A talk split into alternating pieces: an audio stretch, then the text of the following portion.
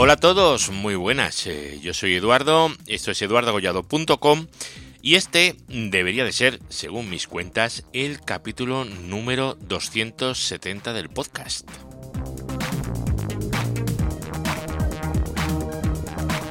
Antes de empezar, hoy voy a hacer una cosita un poco un poquito rara porque tengo que darle las gracias a, a una persona, a una persona no sé cómo se llama, pero pone CL Studio, ¿vale? Que me mandó una cosita que me hizo mucha, muchísima ilusión. Desde un lugar llamado Pitalito, que es, eh, pues bueno, pues parece que es el sitio de Colombia donde más café se produce. He estado mirando un poquito sobre Huila y tal, y bueno, es un sitio interesante, habrá, habrá que ir si un día paso por ahí. Pero bueno, que muchas gracias, que me hizo mucha ilusión. La verdad es que me hizo muchísima ilusión cuando recibí el correo y vi, el tema. Pero bueno, quería, quería saludar. Y sin más preámbulos, os cuento, os cuento de, de qué quería hablar hoy. Hoy, que ya hace muchísimo que no, que no hablo y que no estamos aquí en el podcast, hoy vamos a hablar de túneles, de túneles SSH. Eh, os voy a contar para qué los uso y por qué los uso. Porque, claro, hay, hay opciones muy interesantes a los túneles SSH, ¿verdad? Tenemos eh, VPN, los WireGuard, OpenVPN, ZeroTier, millones, millones de opciones. Bueno, pero esta es una opción súper, súper rápida. Muy rápida y muy, muy sencillita de implementar. Yo os voy a contar cómo la utilizo en, Linux, que es el, bueno, el escritorio que utilizo. En Mac creo que es exactamente igual. Solo que además creo que es hasta más fácil porque hay unas aplicaciones magníficas para, para crear túneles. Y luego en Windows eh, también se puede hacer. Tenéis eh, un software llamado Putty que os permite, os permite hacerlo. Es un software que yo creo que lo tenéis también para Mac y para Linux. Nunca he entendido muy bien en Linux para qué usarlo, pero, pero bueno, supongo que para guardar eh, sesiones y tal, viene muy bien. Pero bueno, es un software gratuito, P-U-T-T-Y, y con eso podéis en Windows eh, apañaros eh, perfectamente con, con, esto que os voy a contar ahora. Lo único que tendréis que mirar cómo se hace, pero bueno, es muy sencillito. Tenéis un menú para túneles y tal. Y veréis que la idea es magnífica y que os puede venir muy, muy, muy bien. Bueno, que ya llevo aquí un ratito hablando y todavía no he puesto la intro. Así que vamos a poner la intro hoy y vamos a ir empezando con el capítulo. Vamos allá. Redes, hosting, tecnología, eduardocollado.com. Bueno, pues eh, levantar una VPN ya, ya os digo, es una cosa que está chupada, ¿vale? Tenéis eh, un montón de opciones. Eh, un WireGuard, por ejemplo, es una cosa muy sencillita de levantar. La levantaríamos en cualquier momento. Pero claro, vamos a necesitar una máquina en un lado, otra en otra. Requiere un mínimo de infraestructura, un mínimo, tampoco mucho, ¿vale? Pero sí que requiere un mínimo de infraestructura, de trabajo, de dedicarle un poquito de tiempo, ¿vale? Eh, con OpenVPN, pues más de lo mismo, eh, requiere pues dedicarle un ratillo. Si es una cosa que vamos a hacer constantemente, pues vale, pues tiene, tiene sentido. Pero si es una cosa que vamos a hacer una vez, eh, a mí me da mucha pereza ponerme a configurar VPNs para solamente una vez, si es que lo puedo hacer de otra manera mucho más sencilla. Eh, os cuento. La idea, o cuando utilizo yo esto, es cuando tú tienes que acceder a servicios que están detrás de una máquina a la cual tú puedes acceder por SSH. A lo mejor hay alguien que piensa que eso es una cosa muy extraña y muy forzada.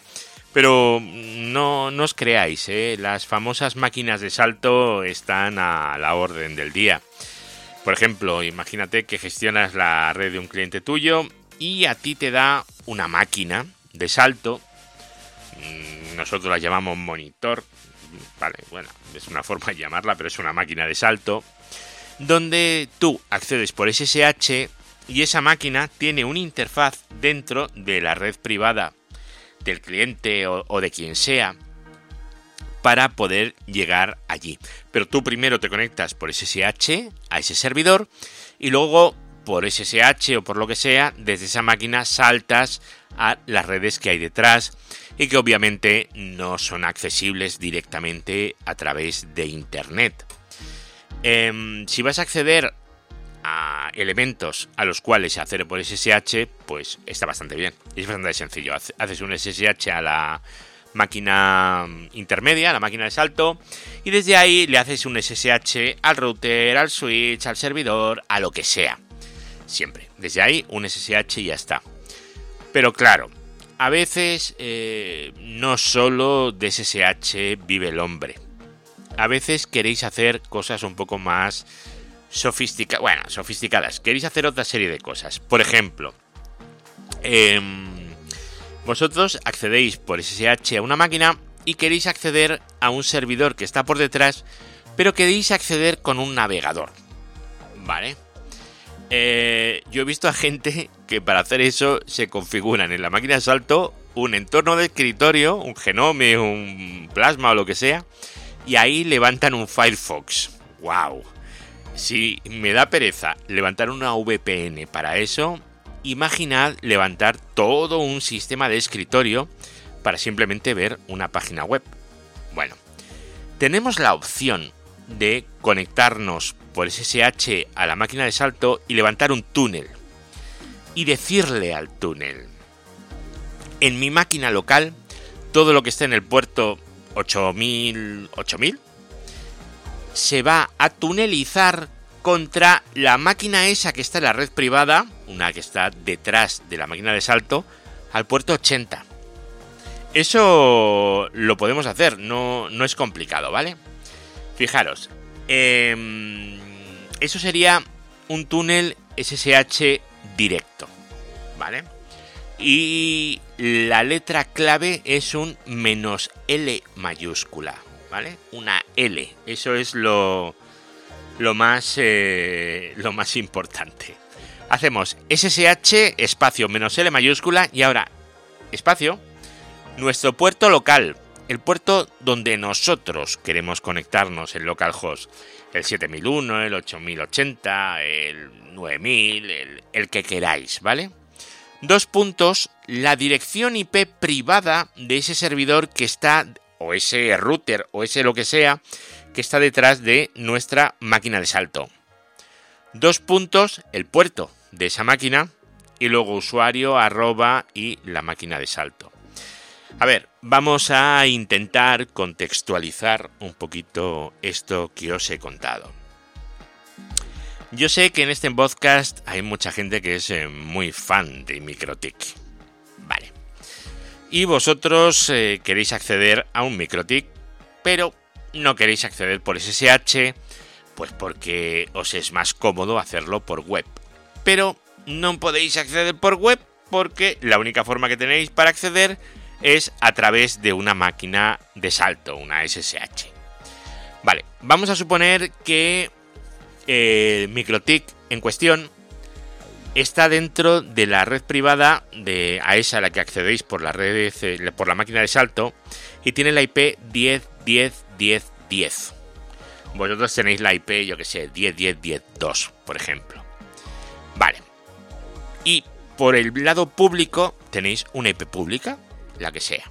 Vale. Pues SH-L y puerto, yo que sé, 7001, 2 puntos, 10, 10, 10, 10, la IP del MikroTik, 2 puntos 80, el puerto HTTP del MikroTik, ¿vale?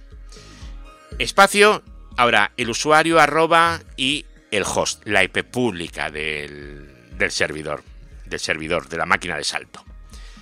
¿Qué pasa cuando ejecuto esto en mi PC? Pues mágicamente, si yo abro un navegador, me voy al Firefox y pongo localhost espacio 2, uy, espacio, localhost 2.7001. ¿Qué se va a abrir? Se va a abrir lo que hay en la 10, 10, 10, 10, 2.80. Es decir, estoy abriendo la página web del MikroTik, que es ese que está en la red privada de, de la red a la cual llego por la máquina de salto, lo estoy abriendo como si fuera local gracias a un túnel. Eso es un túnel directo. Entonces, si vosotros tenéis que acceder pues a un MikroTik o a, o a, un Winbox, también, también se puede usar para acceder a un Winbox. ¿Por qué no? Exactamente igual, lo único que en vez de abrir la web, pues abrirías la aplicación de Winbox. Eh, ¿Qué más puedes hacer con esto? Pues puedes hacer eh, lo que quieras. Puedes levantar un montón de túneles, ejecutas uno, otro, otro, otro, otro, de forma que puedas acceder a los equipos de la red remota. Puedes acceder a interfaces web, interfaces, bueno, lo que quieras. Puedes mapear puertos de lo que tú quieras. ¿Vale? Simplemente con SSH-L mayúscula. En las notas del programa os dejo el comando. Vale, eso es un SSH directo, un túnel directo. Yo me conecto a una máquina de salto, pero realmente me estoy conectando a una máquina que está detrás de la máquina de salto. Vale, ahora una conexión inversa, en inglés reverse.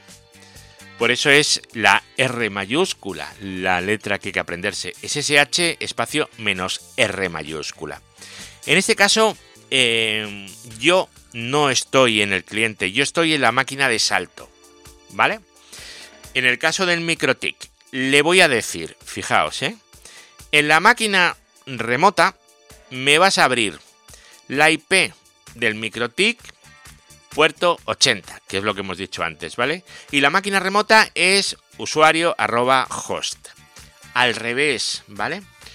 Es decir, si yo estoy en la máquina de salto y yo pongo SSH-R eh, 7001 a la 110, 10, 10, 10, 2.80 y ahora le digo que se vaya a conectar a la máquina eh, lo que sea, eh, directamente mi portátil. Sí, es que lo puedo hacer así porque me es más cómodo hacerlo así o, o lo que sea, ¿vale? Entonces estoy exportando, por así decirlo, la conexión. ¿Cuándo lo vamos a hacer de una manera y cuándo lo vamos a hacer de otra? Pues eh, es fácil. Cuando yo estoy detrás de un NAT, pues me puede interesar hacerlo directo o hacerlo inverso. Depende en qué lado esté el NAT y cómo queramos abrir la conexión. Es, eh, es, interesante tener las dos opciones, el menos L, el directo, y el menos R, que sería el reverse, el invertido. De esta manera, pues eh, lo vais a tener muy, muy, muy, muy fácil. ¿Vale? Yo esto, ya os digo, lo hago mucho para clientes a los que se les gestiona la red y tienes que acceder. Mira, el otro día accedí, por ejemplo, a un, a un entorno web de unos switches. Bueno, pues lo haces así, no te vas a levantar una VPN para, para eso, aunque la tengas, ¿eh? da igual. Pero esto es que es súper fácil. Eh, también lo utilizo en, en, mi casa a veces para, para exportarme cosas a, que están dentro de mi red local. ¿Por qué? Porque yo puedo llegar por la VPN a un nodo de, de mi casa, pero no a todos. Entonces llego, llego a ese nodo y levanto el túnel contra otra cosa que quiera ver, por ejemplo. Eso es una cosa muy útil. Y no hemos levantado ni, ni, una VPN, ni hemos hecho ninguna, ninguna cosa extraña. Eh, en las notas del programa os dejo esto, que ya veis, esto es una tonta, es súper sencillito. Pero yo lo aprendí hace muchos años y la verdad es que a mí me ha ayudado muchísimo. En, ¿Cómo se llama? En Putty. Si vosotros buscáis en Google Putty Tunnel, por ejemplo, para que os diga cómo, cómo realizar un túnel con, con Putty, con el software, que a lo mejor os interesa, ¿vale? También lo podéis instalar en Linux, ¿eh? Pero bueno, vosotros abrís el menú de configuración de, del Putty, ponéis el host, eh, la configuración del SSH normal, y luego en, el menú, en el lado izquierdo, abajo del todo, casi, casi, casi abajo del todo, tenéis una cosa llamada túnel. Vale, pues aquí podéis poner el puerto de origen y el puerto de destino. y la IP. Y, está, está bastante bien. De esta manera podéis abrir en remoto también aplicaciones con Windows gracias a un túnel SSH. Eh, y esto, bueno, pues eh, lo podéis eh, lo podéis ver es muy muy muy fácil. El software es gratuito. No hace falta ni siquiera instalarlo, es un ejecutable que te bajas al escritorio, lo ejecutas y cuando te cansas de él lo borras. No, no tiene más. Bajarlo, probarlo y me decís porque está, está muy bien. Luego hay otros softwares también que lo hacen mucho más sofisticados, pero este quizás es el más sencillito. Y bueno, y es el que más utiliza la gente, entre otras cosas, porque es gratis y hace lo que tiene que hacer de una forma muy, muy, muy, muy fácil. Tenéis un montón de manuales eh, por internet para, para, levantar el tema de los túneles con, con PuTTY. Redes, hosting, tecnología, eduardocollado.com. Bueno, pues hasta aquí el programa de hoy. Hoy uno súper corto, muy, muy cortito. Pero quería presentaros esta herramienta que a mí me resulta muy útil. Y bueno, oye, ¿por qué no, por qué no contarla? No todo va a ser cosas más complicadas. Pues nada, cualquier cosa, ya sabéis dónde estamos. Eh, y nada, apuntaros al grupo, charlar y esas cosas. Ah, bueno, sí, sí, sí, que os quería comentar una cosa también. Que no tiene nada que ver con el, con el podcast, pero pero bueno, es interesante saberlo. 18 y 19 de mayo. Reservar ese día porque es el SNOG, el grupo de operadores de red de España, ¿vale? Eh, es, un evento que se realiza cada seis meses, una vez en Madrid y una vez en Barcelona normalmente. Bueno, pues ahora entre el 18 y el 19 de mayo, esta vez toca en, en Madrid y va a ser en la Universidad Autónoma, es decir, en la carretera del Goloso, ¿vale? Eh, lo tenéis, eh, bueno, pues eh, ahí la carretera del Goloso, al lado del Goloso, en donde está la Autónoma de toda la vida, en la Escuela Politécnica Superior. Si vais a snog.net, ahí podéis apuntaros. Además, si os apuntáis, ahí podéis ir a una cena. Y bueno, yo voy a ir tanto a la cena como al evento, como a todo, así que Estaré por ahí y estaré encantado de saludar a todos aquellos que os eh, presentéis por ahí. Así que nada, eh, un abrazo, muchas gracias y nos volvemos a escuchar en el próximo capítulo que voy a ver si soy capaz de grabar con un poco más de asiduidad. Pero es que a veces se pone muy complicado el tema. Venga, hasta luego, chao.